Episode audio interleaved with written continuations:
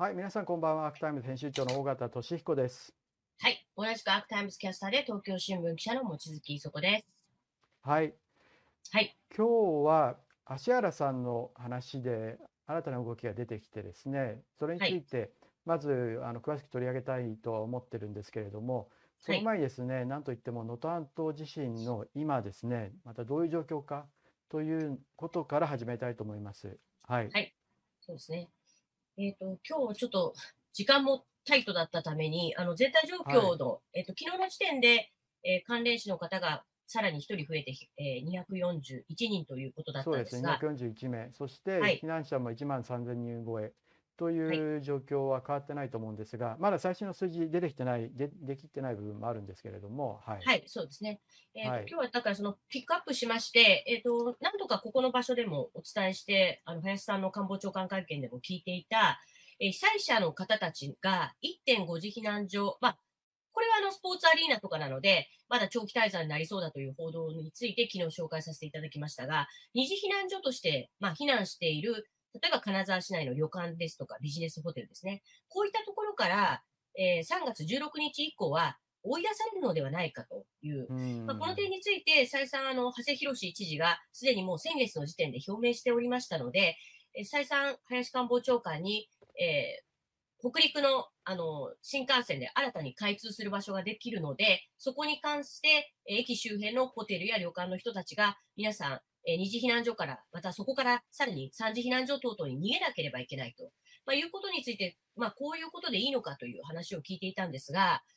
なんか言葉を結構逃げし濁して濁してきていましたたんですよ。よね、林さんはね。はい。でも、長谷知事はもともとですね、割と明確に3月16日以降は二次避難所からということを言っていて、その3月はい。16日というのは、うん北陸新幹線が金沢から敦賀前まではい。延伸するわけですよね。だからその観光対策でホテルから出てってくれると、まあこれひどい話だなと思うんですけれども、はい。はい。まあ、あの、皆さんご存知の通り、えー被災支援がまだ十分じゃないと言われている中で、これから GoTo 予算として、特にまあ石川県とか金沢等々に入る方たちに、1人当たり最大で2万円の、あの、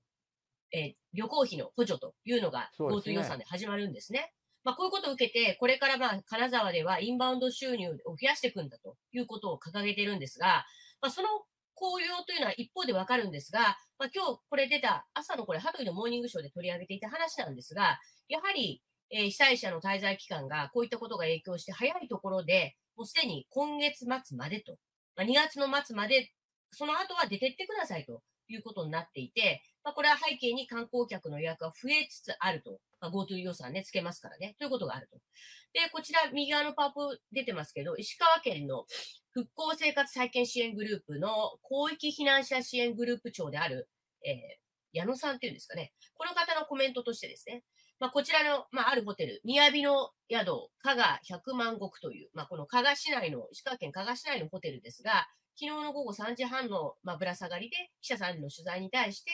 こちらのホテルに関しては、入居期限が3月上旬までということになっておりますので、この次のパワポにも続くんですが、被災者の皆様にご理解をいただきながらやっていただくということで、今日相談会の場も設けまして、しっかり選択できるような説明会にしたいというふうに話されているんですね。まあ、つまりまあ実質ですね、県としては3月上旬までと、えーその後の動きに関しては相談会を作ったので、別の場所に行けるようせったしっかり選択できるような場にしたいというお話をされてました。で、まあ、この説明会に参加された避難者の方たちの声も紹介しておりまして、それが次のパワポなんですが、これは避難している方、女性の方のコメントですね。えー期限があるのは最初から承知してますのでということで、まあ、仕方ないんだということを言っています。で、このあの説明会の場場などで配られていたのが、この避難被災者の意向ですね。あの、どういったところを希望するかというアンケートを実施してるんですね。で、この。次、うん。この次も言っていただきますと、自宅の被害の、えー損壊内容について聞いてるんですね。でほぼ被害がなく片付け、えーすめ片付ければ済めるとか、被害ができる、でき、ひどく修修理できないとかね。まあ損壊の状況によって実はね、あの、えと、仮設住宅に行けるとか、みなし仮設に行けるとか、実はですね、損壊のレベルによってこれ段階が決められているようで、なので、まあ、実はですね、この3月上旬までと言いながら、じゃあ移ろうにも移り先が見つからないという方たちが実は今徐々に増えつつあるということなんですね。でこの右側のパワポに出ています、珠洲市から二次避難をされている方の女性のコメントですが、まあ、一度仮設住宅に入って直していただけたら、まあ、自分の家に戻りたいと。まあ、やはり最終的には自分の家に、一旦仮設に入っても自分の家に戻りたいという方の声が多い。それからこれ次も女性の声が紹介されてるんですが、この方も珠洲市から二次避難されている方。一応片付けに行ける、行ける、どこか金沢近辺がいい、そういうところにみなし仮設を借りるつもりと。まあ、つまりあの、昨日も紹介させていただきましたけれど、近辺ね、鈴とか輪島とか、まあ、金沢から結構離れている方たちですけど、皆さん、やはりあの、あの、まあ、交通の便含めて、それから安全性含めて、それから、まあ、何よりもインフラがね、今整っておりますので、こういったことを含めて、周辺の金沢近辺の仮設やみなし仮設、そういうところに一時的に入って、まあ、最終的にはま故郷に戻りたいというね、こういう方が多いんですが、実はこの金沢近辺や金沢市内の不動産状況はもう飽和状態で、ほぼ毎日、まあ、この後不動産屋さんの紹介入っていると思うんですが、ほぼ毎日、こう毎日毎日電話が入ってきて、まあ、あの、予約が取れない、ここですね。電話回線がパンクする状態が、まあ、先月と1月末ぐらいまで続いてたということで、おそらくこれさらに悪化していくんじゃないかと言われております。で、これ右側にある、うん、みなし仮設住宅ですね。あの、まあ、一定程度、これから設立する、あの、仮設住宅と別に、ある程度滑るような場所を、みなしの仮設として指定して、そこに、あの、住んでいただくという場所は、これ確か三千数百個、県が想定しているんですが、ここに入るにはやはり条件が設定されていまして、これアパートとかそういう、そういうのですよね。みなし仮設というね。はい。えー、入居には住宅が全壊と、つまり半壊とか一部損壊ではダメなんですね。こういう条件があり、制度が適用できないというケースの問い合わせもある。つまり全壊しないけど、半壊とかですね、かなり、あの、一部損壊にしても、やっぱり生活に支障がある人たちは、やはりその場所に戻るというよりも、えー、仮設ややかなり全壊って本当に崩れちゃってる家もありますけれども、多いですからね。そうじゃなくても半分傾いてるとかですね、そういうのはたくさんあるので、かといってそこに住めるかというとそういう状況じゃないですからね。そうなんですね。ということで、結局ですね、ここ聞いてても、あの、受給のマッチングが全然うまくいってる感じがしないんですね。で今、あの、出していただいたパワポの1個、1個前ですね。これ男性、若い方、まあ、先ほど高齢者の女性の方たちのコメントを紹介させていただきましたけれど、この方もですね、あの、彼女たちに比べればちょっと世代的に少し若い男性ですけども、数字から二次避難している方ですが、まあ、彼の、まあ、集めてくる様々な情報提供に、女性たちとか、同じように輪島や鈴から避難してきた方たちが、あの、お話を一緒に教えてくれて情報共有しているようなシーンが出てまして、でそこで、まあ、この、えー、男性が言ってたのが、えー、みなし仮設と仮設住宅の進捗状況、まあ、教えてくれというのを教えてくれていたので、どっちに迷っていた人が非常に多多いと思うんですけど、と。まあ、つまり、あの、まあ、どういう場所に、じゃあ、この二次避難先のホテルや旅館を出された後、どういうところに送られるのか、どこなら自分たちが住むことができるのかっていう、この情報のなんていうかな、視野とか共有が、まあ、なかなかこう行き届いてなくて、同じように避難している方でも、まあ、情報をね、たくさん集めてそうな人たちにいろいろ情報を聞いたりとか、そういうことがまあ繰り返されているような様子でしたね。あの、まあ、だからいわゆる仮設住宅はプレハブ住宅と言われるもので、これは応急的に建設するものですよね。それに対して、みなし仮設というのは民間の賃貸住宅を県が借り上げたりしてですね、それを応急的な住宅として提供する。はい。被災者に。これがみなし仮設ですね。そうですね。だそれには条件があるってことですね。家が全壊しているか、いるとかですね。はい。で、まあ、住めるね。形ではそういうマッチングが本当にうまくいってないですよね。非常にそう、まあ、後手で、それで被災者の側のことを考えてないって感じが当初からしますよね。私が能登半島に取材に行った時もそうでしたし、まあ1週間ちょっと前もそうでしたし、そうですね。そのさらにですね、まあ1ヶ月近く前もそうでしたし、なんかそういうところが被災者あの目線じゃなくて県目線なのかそれは観光業者目線なのかですねちょっとそこはボタンの掛け違いがあると思いますね。そうなんですね。うん、あのこれだけですねまだ、えっと、昨日の時点でも確か4万個を超える断水が続いて、鈴や輪島で,、ま、輪島では、ライフラインの復旧自体が完全にこうきっちり終わっていない。で、この流れがある程度見えているにもかかわらず、まあ確か珠洲市とかに限っては、七尾より上は、えー、4月以降ようやく断水が解消されるようなエリアも多いので、そうなるとですね、到底その北陸新幹線の延伸というのができる3月16ですね。この日以降にならないと、少なくともライフラインが戻って、普通に元いた場所に戻れるようにならない。ですね。だからまあ2月終わりや3月終わりに断水が解消されるところと、4月終わり頃になっても解消されないところ、それって結構いろんなところでまちまちにありますよね、あの能登半島の地域では。でねうん、はい。はい。ということで、まあ、もともとそうなると、3月16という上限設定をすること自体に無理があったと思うんですが、まあ、期日のせ、期日の設定ですよね。そう。うん、ただ、昨日のその県の、まあ、えー担当者の発表によりますと、やはり3月上旬にデッドラインということを繰り返しているので、これは林官房長官にその分、長谷さんの意図というのを問いただした際に、まあ、あの自分たちもその長谷さんのどういう発表しているかのコメントを確認したが、えその、そういう追い出すとかね、その日までにということでなく、その日までを目標に、えー、安全な、まあ、仮説などに移ってもらうという、そういう目標値だみたいなことを言ってたんですけれど、逆でですね。その話と違うじゃないですか。違うんですよ。逆、逆なんですよね。もう先に GoTo ありき、観光業への影響ををまず懸念して、そのデッドラインを前提として、あとは、まあ、あの、どっかに皆さん移ってくださいというね、まあ、あの、やってることが真逆になっちゃってないかなという気はしますね。うん、だって3月16日、北陸新幹線が敦賀、金沢敦賀が、あの開通するっていうのは、これは別に人為的な話で、それとは全く違う天災が起こったわけですからね。そうなんですね。半島地震というですね、はい、そのね、災害に対する対応が優先されるのは当然で、それを3月16日にね、北陸新幹線が延伸するからっていうのは理由にならないですよね。うん、うん、そうなんですね。なぜ長谷知事もその石川県もそういう態度を取り続けるんですかね。そうですね。で、次のパワーポイント欲しいんですけど、私はね、だからここちょっと調べなきゃわかんないんで、つまり GoTo 予算という政府が決めた施策がもう先にありきということになっていて、もう逆に言うと県の意向というよりも、この GoTo、国がやる GoTo ということを前提として、まあ、石川県としても3月16というのを、まあ、ある種設定せざるを得なかったということがもしかしてあるのかもしれません。いや、ここでもこれは GoTo やることにしたのは、震災復興対策でもありますよね、もともと今回。そうですね、もともとは、うん、そうですよね。3月16日っていうのはその前から言ってたわけですから。前から決まっていたもの。はい。うん、そうか。だからそれが決まっていて、で、GoTo もつきましたということになったときに、ねうん、そうですね。まあ、あの、ここにあるように観光業への影響を懸念しているということがある。ということで、企業とか団体とかそういうところばかり気にしていて、観光業とかですね、うんうんうん大手のその旅行業者とかですね、うんうん、一番苦しいのは個々人の今1万3000人超いるですね避難者なわけですから、うん、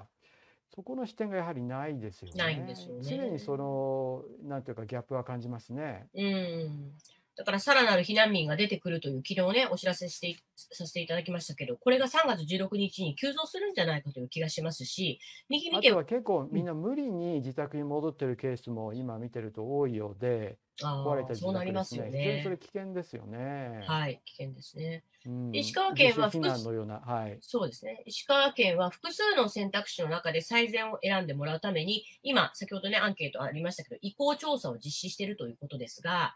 この次行っていただくとわかるんですが、ここはあの、現状の公営住宅や仮設へどのぐらい申し込みが集まっているか。仮設ですね、現在、えー、昨日、おととい、2月6日現在で申し込みが7090個余り、うん、かなりあるわけですね。で、そのうち着工しているのが1590と、91と、ほとんど、まあ数的には全然足りてないわけですね。で、数完成したのは2月6日時点でまだ58個ということで、まあ、どう考えてもこれは完成、着工して完成までにまだまだ時間がかかり、すべて着工できたとしても、全く数としては足りてない。で、入居にかなり時間がかかるということですね。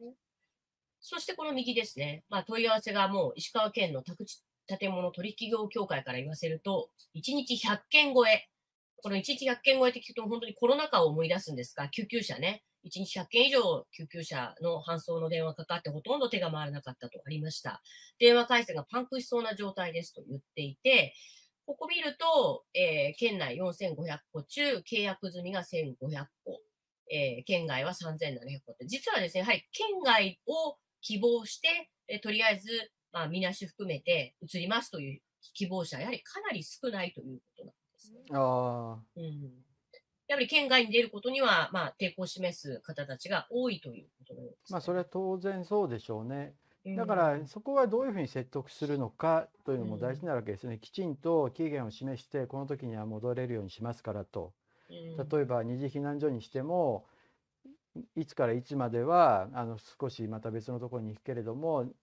ね、例えば4月、5月、4月の終わりとかですね、そういうところになれば、カナダにちゃんと戻ってそこは確保しますとかですね、はい、そういうことは当然できるわけですよね。そうですね。うんはい3月16日が過ぎてもですね、それ春休みが過ぎれば、3月終わり、4月頭が過ぎれば、そこはまあ落ち着きますし、またまあゴールデンウィーク来るわけですけれども、そこは少し先なわけですから、うんそこは当然県は調整できるはずですよね。うんうんうん、そうですね。うん。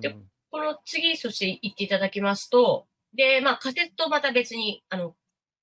県が借り上げてる、あの、公営、持っている公営住宅地ですね。これ、県内に今900個用意すると、えー避難先としてですね。そして、県外に避難先じゃないですか。まあ、次なると、一時的に住む住まいとして900個用意。で、また、この数はやっぱり少なくて、県外になると8600個と、まあ、かなり多いんですね。なので、みなしや公営含めてトータル1.8万個というんですが、そのうちの約6割が、まあ、実は県外のものなんですね。で、実はその避難者の中で県外に行くことにはためらっている方が多いということで、えー契約済みの公営住宅の案件、えー県内で280個、で県外は270個にとどまっている。で、この中で単純に県外に出たいということをなぜ踏みとどまるのかという理由として、まあ、原則ですね、これ期限1年、今、期限が1年以内とありますね。まあ、あの、つまり1年以内でしか住めないということのようなんですね。私、あの、ちょっとびっくりしたんですけど、前回とかになってしまうと、まあ、まあ、立て直して戻るまでに、まあ、早ければ最短1年でしょうけれど、あれだけですね、あの、瓦礫の撤去を含めて相当時間がかかり、かつ人手不足ということも言われている中で、1年以内にじゃあ、また、えー出てくださいねという、そういう携帯の契約をね、交わすということになると、やはりこれ不安に思われる方が多いんではないかなという、このこの期限の設定もちょっとですね、見直すべきじゃないかなというふうに感じてるんでそうすが、ですよね。こういったいろんな原則1年以内とかね、これうんがやはり実情に全く合ってないですよね。そうなんですね。今起こった能登半島地震の実情、あれだけの揺れがあってですね、家屋が多く倒壊しているっていうのが今回の特徴なわけですから、それによる犠牲の方、犠牲になった方も多いですし、そね。それに対してこれ原則1年っていうのはですね、うん例えばね、大雨とかで水が引けば治るようなものとは違うわけじゃないですか。はい。うんだからそうちょっとこういったものもきちんとですね、その実情、今回の特に能登半島地震の実情に合わせて変えるべきですよね。そうですね。本当にそう思います。うんまあ、はいいろんな意味でも需要に対してこれだけ家屋が壊れてですね、5万を超える家屋に影響が出てるわけですよね。うんそれに対して用意されている、それは一次避難所も1.5次避難所も二次避難所も、そして南、あ、みなし仮設住宅も仮設住宅も、その供給が全く追いついてないですよね。そうですね。うんで、これ右のパープ見ていただくと分かるように、自宅の修理して居住という。で、前回の方たちは、えー仮設に移れるけど、他の方は修理して居住ということなんですけど、この支援金額ですね。やっぱりすごく少ないなと思ったのが、半壊以上が70万6千円以内。で、準半壊が34万3千円以内ということで、ついこの間ですね、高齢者の方々で全壊をした方たちに300万円以上、300万の支援金というのが出て、その高齢者という限定をとあの取り外すという方向に検討という話がまた流れたんですが、このね、やっぱり修理の金額っていうのが、私もちょっとした家の修理ってたまにあの、お願いをしたりすることありますけれど、半壊して70万っていうのはとてもじゃないですけど、金額的にはまあ全然あれですよ、うん。これ70万っていうのは、そのバリアフリーのちょっと手すりをつけるとかね、そういう感じにで。毛が生えたぐらいのあのことしかできないですよ、70万だと。うん。実際私が見てきた能登半島の家っていうのは本当にもう土台からみんな崩れてますし半壊って言ってもかなりあの、ね、屋根から崩れてるような半壊だったりするので全くこれでは対応できないですよね。その300万円とかですねそういう金額でも対応できないですしだからいろんな意味でもうすでにもう地震起こってるわけですからそれに対するんねあの施策を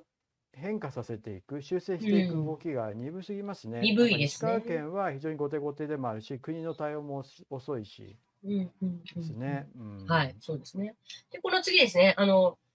二次避難所にいる方たちの声ですね。私たちもいつまでというわけにはいかない。まあ本当にあの、避難している方たち、ただでさえあのしんどい思いしていると思うんですけれど、申し訳ない、いつまでも住んでられないという、まあ、自分たちが出てくしかないんだということを、まあ、あの言われる方が多くて、ちょっと聞いてても心が痛い感じがしたんですが、自宅や田んぼを直したいから地元に近い仮設に住みたい。もしくは、え珠洲市の女性は、みなし仮設が見つかったら、被災した自宅に、え通って片付けたい。2年かかるか、どれだけかかるかわからないけど、と言ってまして、まあ、ここの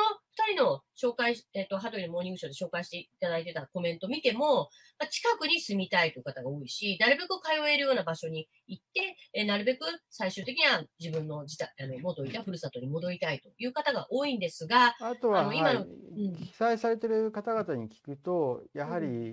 ん。まさに、まあ、ぐちゃぐちゃになってしまって家の中を片付けたいということと、はい、やはり泥棒とかですねそういうのが怖いっていう感覚があるみたいですね、うん、その家が壊れてるわけですから中に入れるじゃないですか、うん、一種の空き巣ですよね。そういう人たちが出てきてるという話も被災地に入って取材してると聞きますしだから警察もパトロール増やしてますけど、まあ、限界がありますよね。なんか防犯カメラ増やすとかいう話にはなってますけれども。そうですね、はい、うん、だからやっぱり皆さんね心の思いとしてはこういうことでしょうね。うん、そうですね。だからこれはだいぶここで皆さんが考えて感じている仮説やみなし仮説、近くに住みたいということと、実際、え県が提供している場所とのギャップですね。これはもうなかなか生まれないし、ねうん、これから、つまり二次避難の後のさらなる三次避難先が見つからない避難民が急増するんじゃないかという気がしていますね。そうですね。うん、はい、だから仮設住宅のもの建設もねなかなかあのスピーディーにはまず最大限の形で進んでますけれどもだからみなし仮説ですよね。重要なのはね。でもそれもなかなか対応が今遅れてるってことですよね。はい、あのまあ、賃貸住宅を県なんか借り上げて仮設住宅として提供するみなし仮説ですよね。そうですね、うん、はい。ということで、まあ、じゃあ次の今日のまあ本題のところに行きたいなと思ってるんですが。そうですね。まあ今日フォーカスしたいと思っているですね、はい芦原日奈子氏の話は昨日はプレミアムの方でですね会向けのメンバー向けのプレミアムの方で話をあの重点的に深掘りしてしてたんですけれども今日ですね、はい、また新しい動きが出てきたということで、はい。はい、昨日も我々もですねいろんな関係者がもっときちんと話をしなきゃいけないんじゃないかということは指摘してたわけですけれども、はいはい、今日出てきたのがですねこれですね。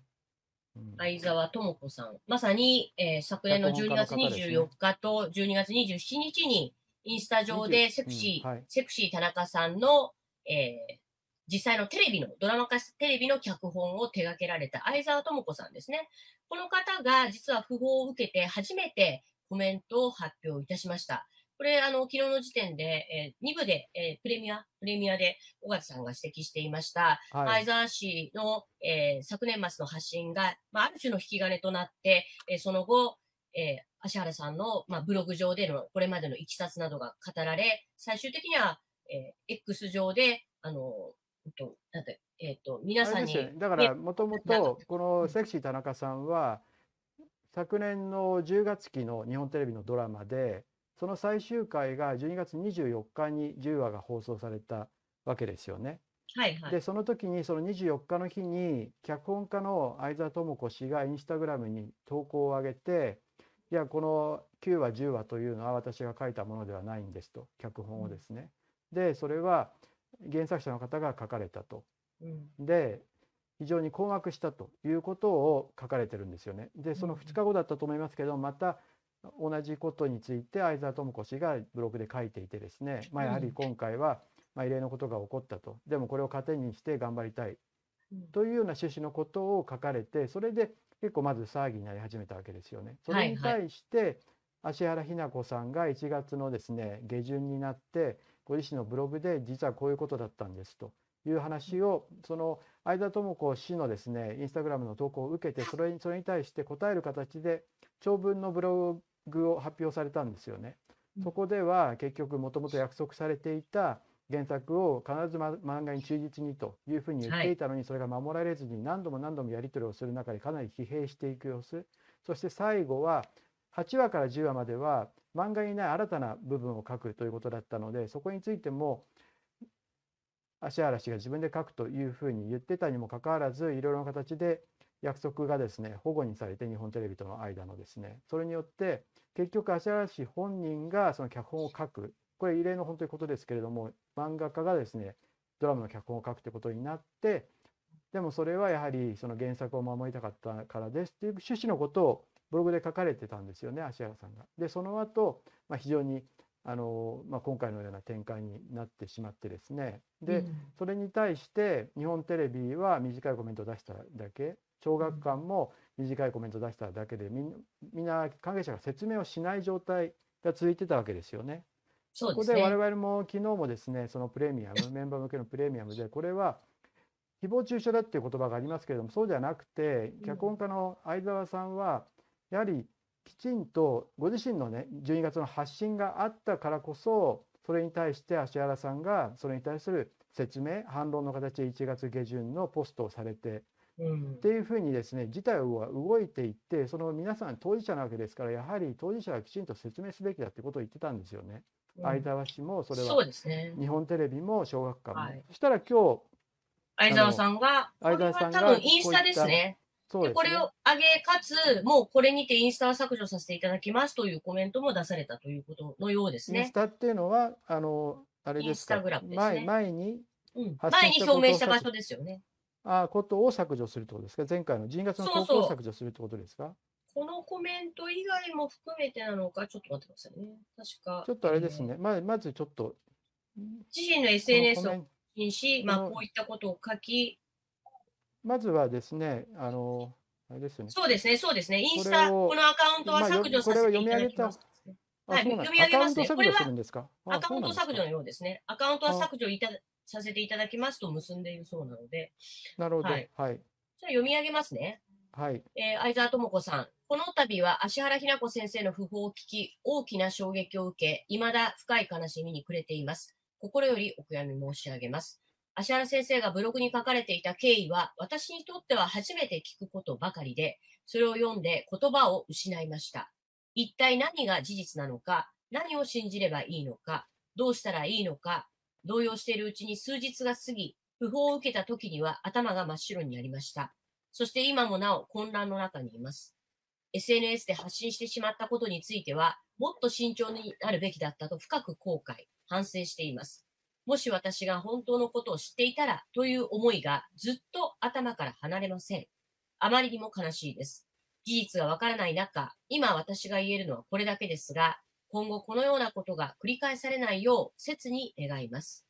今回もこの場への投稿となることをどうかご容赦ください。お悔やみの言葉が遅くなってしまい本当に申し訳ありません。芦原ひな子先生のご冥福をお祈りいたします。うん、えー、2024年2月8日、相沢智子とまあ、あの、昨日の時点では、少なくとも、本当にどのぐらいの要望を小学館サイドが聞き、それが的確に、芦原さんの要望、ひなこさんの要望が、えー、プロデューサーの方々含め、窓口とした日本テレビに伝えられたのか、でそのから、それから先の相沢さんにはどうなってたのかということですね。まここについて実は昨日の時点でもですね、そ、ね、の先週の時点でも記者会見、うん、まあ、まさに記者会見をする前前段として、え社内に、まあ、いわゆる外部調査委員会を作って、えー、外部の客観的な弁護士の方たちに小学館の中、そして日本テレビは日本テレビの中でそれぞれ聴取をし、その結果として一体どこにその芦原さんの要望がしっかりこう伝えられていたのかいなかったのか、でそのことを含めて結果を発表し、再発含めてですね、もう二度と繰り返さないために何ができるかということを、発表すべき、はい、そうですね、うん、発表すべきだということは、まあ、この場も言ってますし、あの、質問でも何度も日本テレビ小学館にはぶつけておりますが、そうですね、私も、はい。回答がない。日本テレビも聞いてますし、日本テレビは回答してこないですよね、まだね。そうですね。ね、メールでしか受け付けないし、まあ、小学館は候補の人は出てきますけれども、まあ、コメントしてる通りですというぐらいですよね。そうですね。でこれ構造としてまず原作者の芦原さんがいてセクシー田中さんの芦原さんがいてそれを出版してる小学館そのコミックを出版してる小学館がいて、で小学館は原作代理人と原作者代理人としてこちら側にいる日本テレビ側とやり取りをしてたのは小学館なんですよね。日本テレビ側でやり取りしてたのはプロデューサーたちでその向こう側に脚本家の相沢氏がいるわけですよね。だから相沢氏と芦原氏はまあ遠いところにいてやり取りをしてない状況だったってことが分かってきてるんですけれども問題になるのはじゃあ小学館が代理人として芦原さんの話をきちんと日本テレビ側に伝えていたのかというところが非常にあの問題になってくるわけですよね。芦原さんはドラマ化にあたっては何度も原作に忠実にしてくれということを言っていてそれは条件としてあのかなり強い条件を言ったんだけれどもそれは日本テレビ側に飲んでもらったんだと。うん、にもかかわらず結局実際ドラマを作る代になったらその約束が条件っていう言い方してましたけど守られずにどんどんどんどん全然違うものプロットも違うしあの登場人物も全く違うような登場人物になっていたと。いうことでこのやり取りで前約束したのになんで違うんだということで非常に疲れていくわけですよね。で最後はあまりにも自分の思い通りにならないんで原作者としてですねもう9話10話ドラマの最後の2話ですねそれは自分で書くってことになっちゃってそれも初めてのことで漫画の締め切りも芦原さんあるし相当きつかったってことはおっしゃってるんですよね。疲弊していったってことは。うんで、昨日の、まあ、プレミアではちょっと紹介させていただきましたが、今日出ている週刊文春にですね、はい、あの、彼女の親友で飲み仲間の男性が、えー、彼女が生前語ってたことを打ち明けているんですね。で、その一部で私が非常に気になっているのが、彼女がその生前話していたのが、えー、かつて、まあ、砂時計の映像化というのがありました。これ彼女が、まあ、700万本、累計700万本を超える大ヒット作品なんですが、この砂時計の映像化の時に、やはり結構大変だったと。これは TBS 系列のドラマ化した番組で、え放映されたということなんですが、その時はですね、もう映像化はいいかな、疲れちゃったということも言っていたそうなんですね。で、しかしその後にピースという、これも同じ、今回と同じ日テレ系の系列ですね。そしてその後セクシー田中さんというドラマ化を許可されたんで、あの、やはり大変だった、砂時計で大変だったということがあったので、まあ、彼自身はよくこれを許可したなというふうに思ったそうなんですね。で、また彼女の気を、あの、話してたことで、ほとんど人の悪口とかを言う方じゃないんですが、すごくあの印象的だったのが、珍しくだから批判的に言ったので印象に残ったんだと思うんですが、こう言ってるんですね。また、小学館は交渉ごとに弱くて、発行部数に影響するから、テレビ局には物が言えない雰囲気があったということを話してたそうです。で彼女は人の悪口は誰かを。も分かってたってことですよね、そういうところはね。そういうことですよね。ただ、ださんが今回書いている、その1月下旬でに書かれている今回の経緯については、小学館にも確認を取ってこの文章を出してるって言ったので、あそこに書かれている話は、何度もですね、もともと漫画に忠実であるようにという条件を出して、で、それを飲んでもらったっていうこととかですねそういったことは事実だろうと思うんですよね。だとすると、まあ、でも実際小学館がどういうふうに伝えていたのかっていうのもまだ分かってないですしそうですね。で日本テレビ側がそれに対してどう対応してたのかも分かってない。で一番交渉してたその小学館と日本テレビが話を何も今回説明しないままでそれに対して芦原氏と相沢氏っていうですね一番まあお互い遠いところにいる2人が話してるっていう状態でこれは非常に変ですよね。この小学館とやはり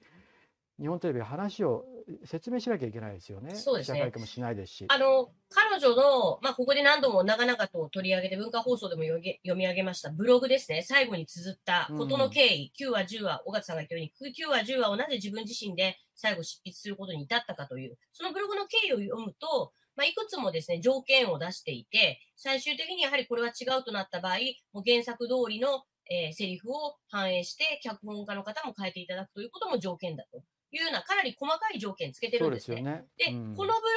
書くに至っては、その小学館の方ときちんとやり取りをして、その上でこれを出しますと言ってるので、もしそのブログの芦原さんの指摘が事実であれば、これは、えー、小学館の、まあ、対日本テレビと窓口になってただろうえー、担当者と芦原さんの間では、まあ、これこれこういう条件を芦原さんは突きつけ、でそれを小学館の方は日本テレビのプロデューサーサイドの方々に伝えていただいてますよねと。そういうやりとりのもとで何、どれだけ細かい条件をつけていたかということが、えー、ブログに書かれたと思うので、まあ、もし今のところ日本テレビさん何一つコメントしてないので、発表してないのでわからないんですが、ブログで、ちょっと短いね、短いコメントを2つ出しただけで、そこには実質的なことは何も書かれてない、ね、何も書いてありません。はい。うん、芦原さんのブログのここについては、確かにこういった条件のもと、日本テレビ側さんに提示させていただきましたとかね、そういう一部の引用でも含め、事実関係を認める言葉があればいいんですが、それが一切ないままなんですね。ただ、芦原さんのブログ、おそらく芦原さんっていうのは、この、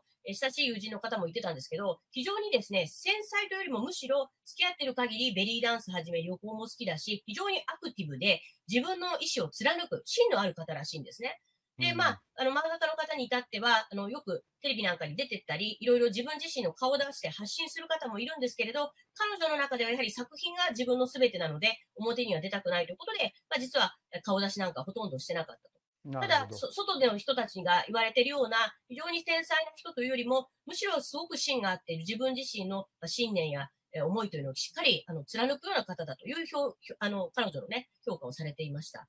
なので、あの私もここの客観性という意味で、そのブログが、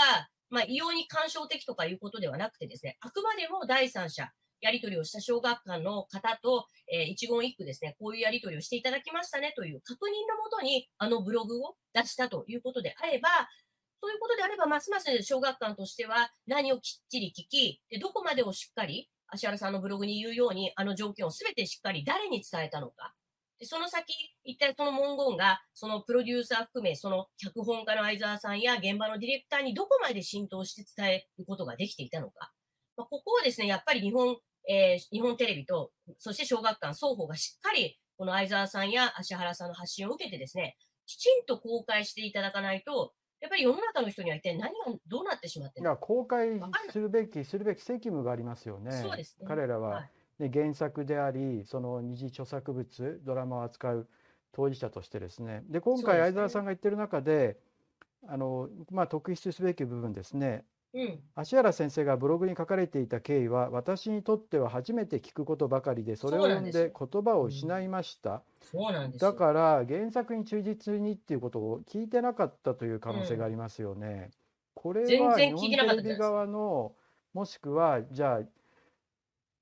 小学館がちゃんと伝えていたのか？そもそも日本テレビ側が条件として飲んでいたからこそ最後9話10話をですね芦屋さんが最終的に書くということになってるわけですからそれを日本テレビは伝えてなかったという可能性がありますよね。だからまさに日本テレビの説明責任は非常に重いものになっていてにもかかわらず広報対応もろくにしないし全然してないって言っていいと思いますね。でこれは上場企業としても報道機関としても考えられない対応ででただ黙ってればいいと思ってるのかですねなんかあのあのチャットでこの前書いていただいた方いましたけれどもアメリカのバラエティ誌なんかにも全然答えてないと、はい、アメリカのバラエティ誌っていうのはまあ、アメリカの代表的なですねエンタメ雑誌ですよねハリウッド。を拠点にするですね、だからまあいろんな意味でアカデミー賞なんかにも影響を及ぼすような雑誌なわけですよね。そういったまあ非常に有力なですねそのエンタメの雑誌にも答えない。ちょっとひどすぎると本当に思うんですよね。何を考えてるのかなと。で、上場企業でもあるわけですからね。その株主に対する透明性の責任もあるし、まあ本当に企業としての安全配慮義務もあるし、ちょっと考えられないですよね。で、なおかつ、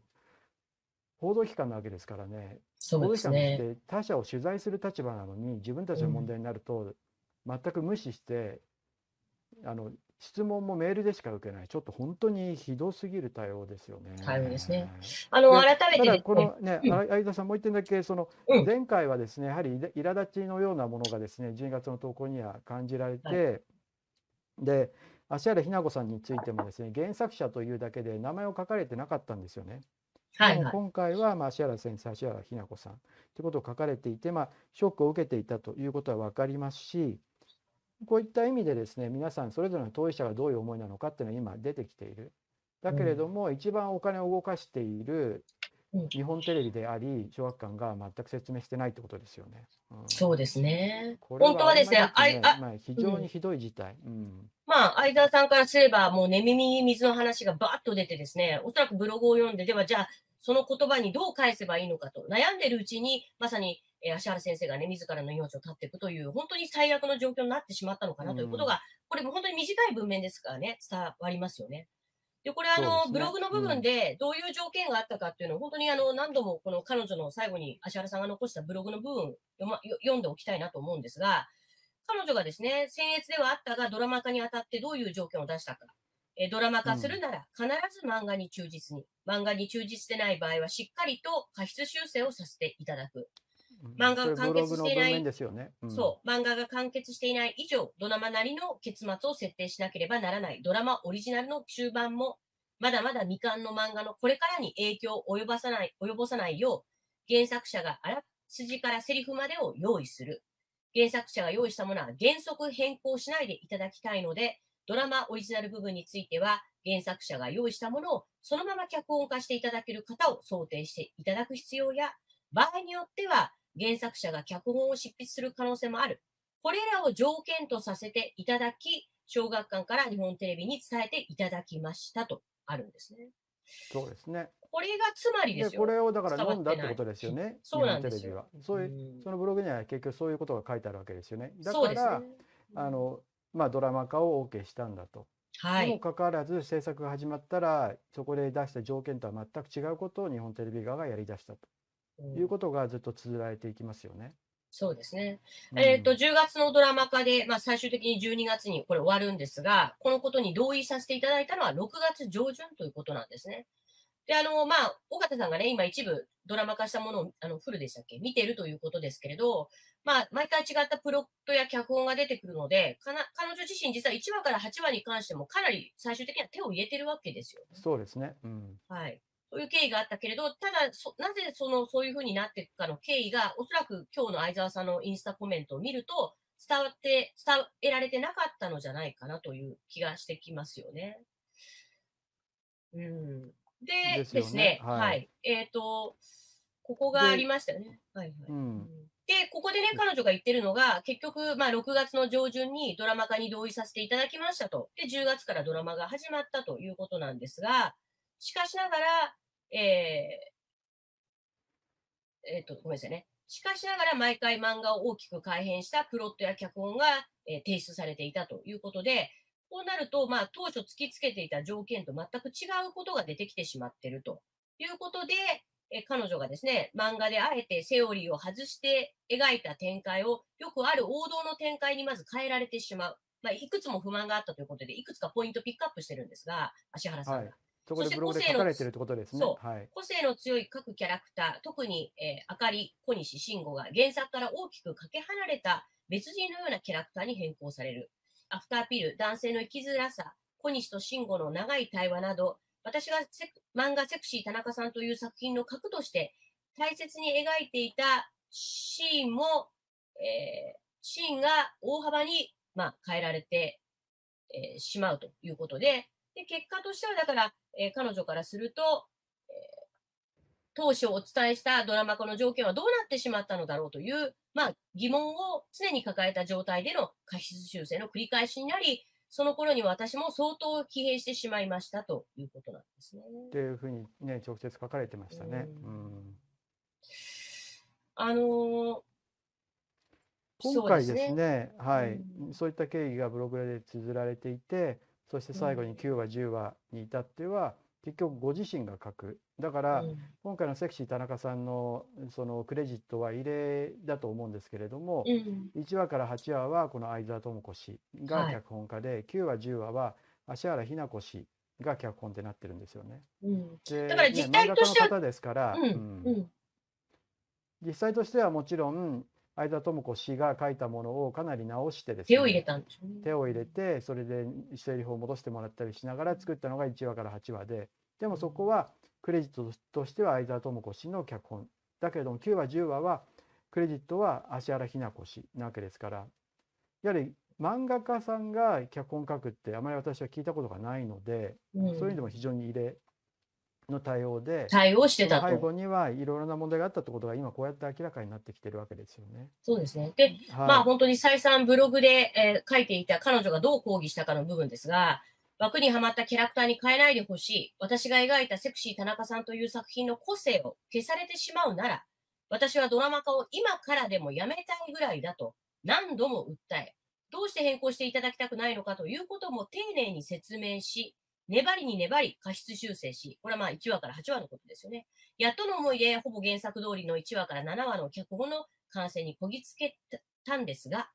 脚本家監督といったドラマ制作のスタッフ皆様と私たちをつなぐ窓口は、プロデューサーの方々のみでしたから、プロデューサーの方々が当初、ドラマの化の条件として、小学館から日本テレビに伝えていただいた内容を、どう脚本家や監督、ドラマ制作スタッフの皆様に伝えていたのか、残念ですが私たちには知るすべはなく、お伝えしたドラマ化の条件はどうなってしまったんだろうという疑問をすでに抱えた状態での過失修正の繰り返しとなり、でその頃には私も相当疲弊していたと。だからここで重要なのは芦原氏自身が、プロデューサーたちがどうやって脚本家や監督たちに伝えていたのかということを書いてるわけですけれども、うん、今日出てきた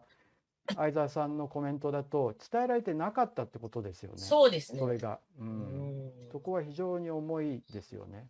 日本テレビの説明責任というのはさらに高まったと思いますね。すね今日の相沢さんの発信でですね。はい、でその9話、10話はようやく彼女が書いたということですけれど、これに至ってもものすごくですね、このまあ、ブログを読めば、様々なやりとりがあってですね、9、10話に改編された脚本は、ベリーダンスの表現も間違いが多く、ベリーダンスの監修の方とも連携が取れていないことが手に取るように分かりましたから、当初の約束通り、とにかく一度原作者が用意したあらすじセリフをそのまま脚本に落としていただきたい。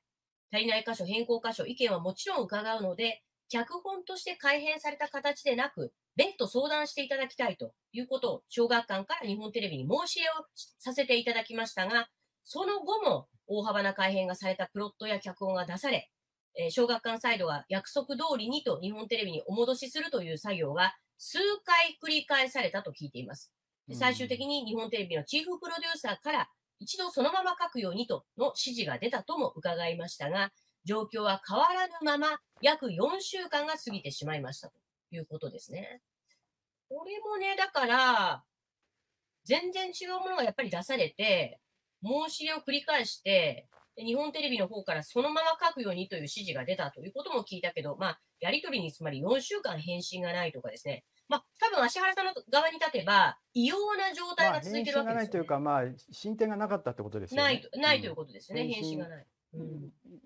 はあったのかないのかちょっとはっきりしないですけれども実質実質的な進展がないままだったないまま自分たちが要求したことに対してそれに対する答え対応がないまま4週間が過ぎたということですよね。はい、そうですね。なので、まあ、最終的に過失修正したかったけれど、8話だけなんとか改編前の内容に修正させていただき、日本テレビに渡した。えー、9、10話に関する小学館と日本テレビのやり取りを聞き、時間的にも限界を感じたので、小学館を通じ90話については、当初の条件として伝えてた通り、原作者が用意したものをそのまま脚本化していただける方に交代していただきたいと。これも正式に小学館を通じてお願いをしたということなんですね。だからなんでこんなに何度も何度もやっていたのに、これが、まあ、どこまでが相沢さんにほとんど伝えられていなかったのかってことになりますよね。今日のコメントと照らし合わせていくと。だから伝えられてなかったってことですよね。そうなんです、ね、どれだけ伝えていたのかは知ることができ、知るすべがないというふうに、石原さんが書いていて、今日そこがどうも知らされてなかったということを、脚本家の側は言ってるということですよね。うん、うんなんかね、はい、やっぱりこう、うん、まあだから今日の相沢さんの部分ではほとんど知らされてなかった。だけどどこまでが、あの、まあ、つまり直された脚本初めて聞くことばかりだって書いてありましたよね。そうですよね。うん。だからただ毎回彼女が書いた脚本やプロットが納得いかないと言って日本テレビから突き返されてる可能性がありますから、彼女の方にもね。で自分が書いた脚本と全く違うものが1話から7話も出てくるわけですよね、最後はですよ。こういった経緯でなんでこんなことになるのかっていうのは、逆に言うと相沢さん自身も日本テレビ側に対して、もしかじゃあ小学館と芦原さんはどうなってるのかという不信感をね、当時持ってなかったのかなとかね。あの、コメントにしては、まあ、あの、芦原さんが最後に記したブログと比べると、やはりある意味かなり凝縮されてしか出てきてないので、一体どこからどこまでを相沢さんが1話から7話の8話までの経緯、そしてラストの90話の経緯、どこからどこまでをどういう話で言葉として受け止め、つまり1だか話からら8ここで書いてあるあうんあの芦原先生がブログに書かれていた経緯は私にとっては初めて聞くことばかりでそれを読んでそうな言葉を失ねい失いました。これが初めて聞くことばかりでっていうのがどの部分なのかどの部分かです経緯のどの部分なのかはちょっとここはあの精査が必要ですよね。そうなんですよね。そこは日本テレビや小学館が説明すべきところですよね。うん。それでですね、この、まあ、著作権自体の話で、はいはい、著作権何なのかってちょっと整理を一度した方がいいと思ってですね、あの、はい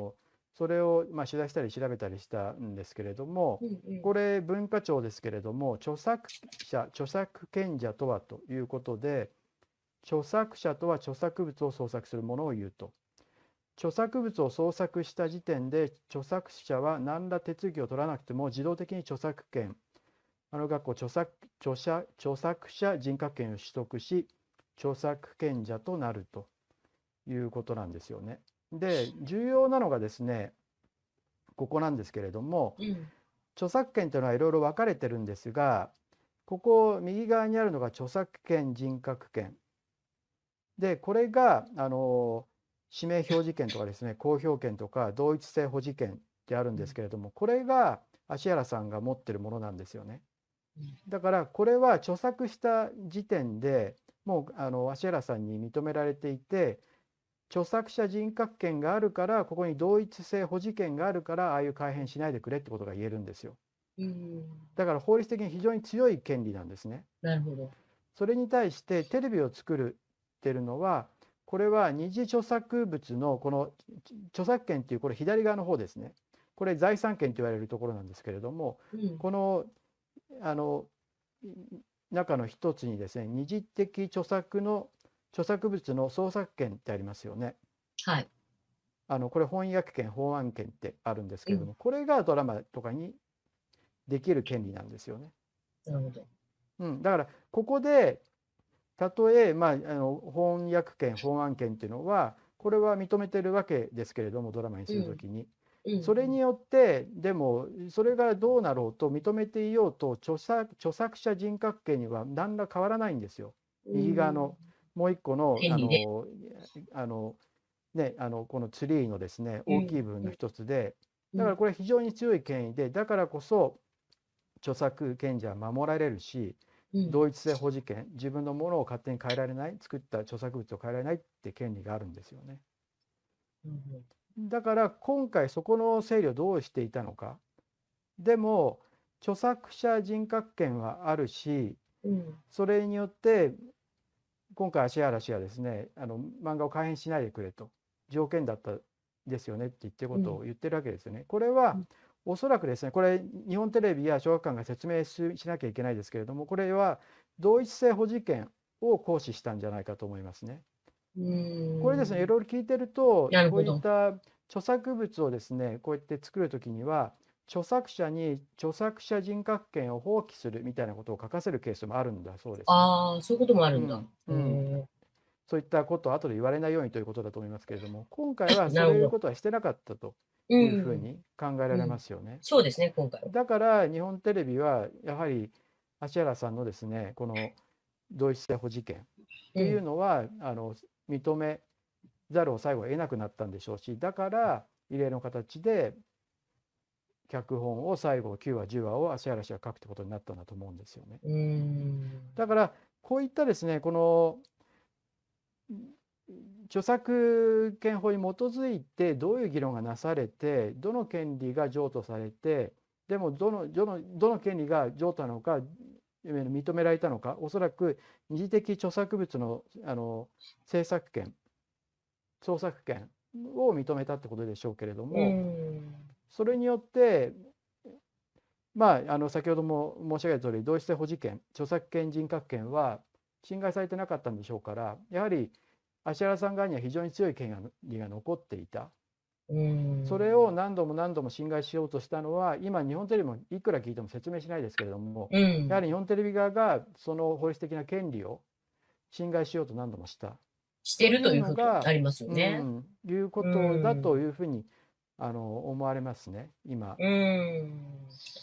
なんかかね、あの、坂根さんが実はこの間、あの、やり取りした後に、帰りの電車の中で話をしてるとき言ってたのが、はい、今回、あの、日本テレビ側のですね、コメントというのが、えー、まあ、1月29日に出たコメントでしたっけ？原作代理人である小学館を通じ、はい、原作者である芦原さんのご意見をいただきながら、脚本制作作業の話し合いを重ね、最終的に許諾をいただけた脚本を決定原稿とし放送しておりますという。これはまあ私たちからと開き直りのようなね、許諾もらってるからええやんかというふうに読めるんですけれど、ここで坂根さんが言ってたのはですね、ちょっと弁護士の立場になると、つまり法的には今言ったような著作人格権ですか？そういった部分も含めて、著作権人格権。著作権人格権。はい。まあでもそこは、ね、この前も私は許諾を与えて、許諾をしなければいけない仕組みになってたっていうのは、割と芦原さん側が強い契約になってたのかなっていうふうに私はね、アクの中でも話しましたけれども。そうそう。坂根さんは何て言ってました？そこは。そこをつまり書き込んでるというのは、だからこそ、そういった意味で著作権侵害ということを含めて、争うには難しいということを、ある種、まあ、防衛ライン含めて示す、伝えるという意図があったんじゃないかと。だから逆に言うと、このコメントを弁護士の立場として読むと、芦原さんサイドが今後ね、著作人格権侵害含めて、提訴するってことは、まあ、私は可能性としては否定できないではないかと思ったんですけれど、こういうコメントを見ると、その著作権侵害を前提とした争いというのが、なかなか起きづらいようなケースというふうに、日本テレビ側は受け止めているのではないかということを言ってましたね。これ弁護士から見ると、そういうコメントに読めるということですね。ああ、だから、許諾をしてるのは芦原さん、聴覚官側だろうということを言ってるわけですよね、あのコメントはね。うん。そう、まあ、それで、あの、この著作権人格権というのは何か、はい、これがですね、あの、まあ、著作権法の18条、19条、20条に出てきて、うん、先ほど来言ってる同一性保持権というのは著作権20条1項なんですよね。それに対して、まあ、財産権と言われる著作権があって、これがまあいろんなですね、あの権利が上映権とかあるんですけれども、このもう一つ下の方にですね、二次的著作の著作物のそのまあ、利用権とかですね創作権っていうのが出てくるんですよね。うん、うん、なるほどね。そうでこれは著作権団体のあの書いてるですねあの Q&A ですけれども、他人の著作物を使う場合どのような場合であっても修正を加えてはいけないのですかアンサーで著作権には同一性保持権があり著作者の許可なしに著作物に改変する著作物を改変することは許されません。えー、著作権法20条第1項ただし著作権法では教科書に掲載するためにまあまあこれ細かいところですね。うん、だからやむを得ない場合にのみの改変ははできるけれども20条2項でですね著作権者の許諾なしに著作物を改変することは許されないっていうことをやはり非常に強い権利ということですよね。ね、だからその許諾をあのそれぞれの脚本原稿は許諾を与えていると。いうのは、そういう意味では法律的に争い著作権法では争えないんだということを確かに日本テレビはのコメントで言ったのかもしれないですね。うん、ただなんか小川さんの今日の話を聞いてると同一性保持権、まあ、最後は許諾をいただいたものしか出してないと言ってもその過程をめぐってね著作者人格権みたいなものを同一性保持権かそこをある種こう侵害しているようなやり取りがずっと続いてるじゃないですか。いや、だから、そうです、そうです。だから、できる気がするんですよ。あの、著作、あの、もともと取り決めていた条件、条件って言い方を橋原氏はしてましたけれども、条件を何度も何度も日本テレビ側がそれをですね、違反しようとして、それによって対応して、最後ですね、脚本になる段階では、それは許諾を与えたんでしょうけれども、その許諾を与えるに至る過程では、芦原さん何度も自分でですねその手を入れなきゃいけない何度もやり取りをする、はい、疲弊する状態になってるわけですよね。そうですよね。だからそれはそこにおける精神的な慰謝料、損害賠償っていうのは、あの当然あり得ると私は思います、そうですよね、うん、そして非常に大きい失利益というのがあると思いますよね。将来にわたってね。民事でのその法的な問題というのは非常に大きく残っていると思いますね。なるほど。あとね、うん、引っかかるのが、要はその民事提訴、遺族側が起こしうるだろう、起こしてくるかもしれない。民事提訴を前提にね、はい、あの1月29日のコメントを出してたとして、で、かつ今もって、えー、調査するとか、会見するとかも、日本テレビが全く何も、何一つコメントしてこない、大変遺憾ですしか言ってこないというのは、その遺族側の動きをまだみみみあのみチェック遺したい。憾ですとも言ってないですよね。重く受け止めてるとは言ってるけど、重く受け止めてる遺憾も言ってませんしてないですよね。それはね、その提訴するかされるのかみたいなところを見定めたいみたいな、そのちょっとせこせこしい話ですけれど、そういうこいやでもそれとにこだわっては理由にはならないですよね。ならないですよね。ね。うん。そんなこと言ったらあらゆることは訴訟の対象になるわけですから、企業はあらゆることに対して何のコメントもできなくなりますからね。そうですよね広報を持ってる意味が全くなくなりますからね。うんうん。かなり非常に今回の日本テレビの対話ひひどいものがある。で、今もってですよ、こうやって、まあ、逆に言うとよ、その状況を細かく理解もできてなかった相沢さんが、ある程度踏み込んだ発信を今日して、でもその後インスタのこの、えーとこインスタ自身を全て削除するということになっているとか考えると、結局その脚本家や原作者の思いや権利っていうのはもうないがしろにされてますよね。うんうんそうですね。うん。はいはい。まあはい。まちょっとねただ今日ですね、まあ、うん相沢さんがこういった形でコメントを出したっていうのは、私はこの解明を進める上では前進だと思うんですよね。というのははい初めて聞くことばかりだったと。そうでしたね。芦原さんがブログで書いてたことは。うん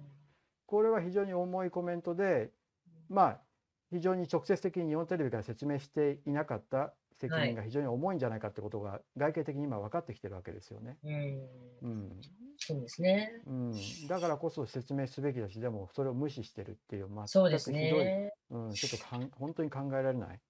これは、ねまあちょっとジャ,、うんジャニー喜多川氏とか松本さんのあの加害問題とはちょっと全く次元が別ですけれど、もうあらゆるその創作過程に関わる脚本家やディレクター、プロデューサー、そしてテレビ局、出版社、漫画の原作者たちっていう、もうかなり影響を与えている事案なので、私はやっぱりこの問題が、まあ、能登半島の地震の問題もほの本当にあのわずかという報道になってきてますけれど、それ以上にテレビ局に関しても、これもっともっと取り上げてですね、様々な議論を呼び起こさないといけない問題だと思うん、ですよね。そうですよ。うんそれが今行われてない、テレビの中で。ひどすぎますね。ひどすぎますねはいうんでも今日の相沢氏のコメント、これ自体は私は不十分であるけれども、うんこう言ってあのいろんな形で責任についてですね指摘する声がある中ではある意味では勇気のあるコメントでもあったと思うんですよね。ね。不十分でありますけれどもね、出てきて、今の自分の見解を説明したわけですからね。うん。で一番無責任なのは日本テレビであり小学館ですよ、うん、それが本当に浮き彫りになってきてると思いますね。そうですね。あの、はい。相川さんはここではね、じ自身の仕事との絡みがああるからかわかりませんが、小学館や日本テレビに対する要請、要望っていうのは一切書いてませんけれど、ただ彼女からすれば、本当にわから、初めて聞いたことばかりでと書いている、その文面を読み解くと、彼女自身、しっかり小学館や日本テレビ側にですね、な、どういう経緯で、きちんと彼女の意向というのが伝えられてなかったのかを説明してほしいっていう、そういう思いもね、少しこう読める、読み取れるような気もするんですよね。あのて初めて初めて聞くことことばかりでしたって言ってるわけですからそれはうん。多くの人は当然日本テレビは説明してるであろうっていうふうに思ってたことですよね。それをそうじゃなかったってことは彼女は明らかにしたわけですからはい。日。本テレビの責任の一端を明らかにしたんだと思いますよ私は。うん。うん。そういうことですね。はい。はい。わかりました。はい、でここから第2部に移行してあの今回のですね第2部というか、まあ、プレミアムという形これからプレ,、はい。プレミアムですね。プレミアアム、はい。アム。プレミアムってことであのとっておきの話をですねプレミアムの形でメンバーの皆さんにお話しするっていう形をあの取っていこうと思っていてですね今日はジャニーズススマイルアップの話そしてスタートエンターテインメントのですね今の状況の話そして林官房長官、持井さんが毎日記者会見に行ってですね、聞いてる林に対して統一教会との関わりを指摘するあの報道が出ていてですねそれに対して持井さん会見でも聞いたんですよね今日ねそうですね。はい。ですよねそのことをですねこれからあの第2部に移行して話をしたいと思いますぜひメンバーとして登録いただいてそちらもご覧いただければと思います寄付やカンパもですね本当にこういう報道をやりあのしていく上で役立ってますのでそちらもお願いできればと思いますはいそれでは第2部移行しますのであのまずは第1部ありがとうございました、はい。ありがとうございました。アークタイムズポッドキャストお聞きいただきありがとうございます他にも様々なエピソードがありますのでぜひお聞きください。動画は YouTube 上のアークタイムズチャンネルでご覧になれます。こちらもぜひご活用ください。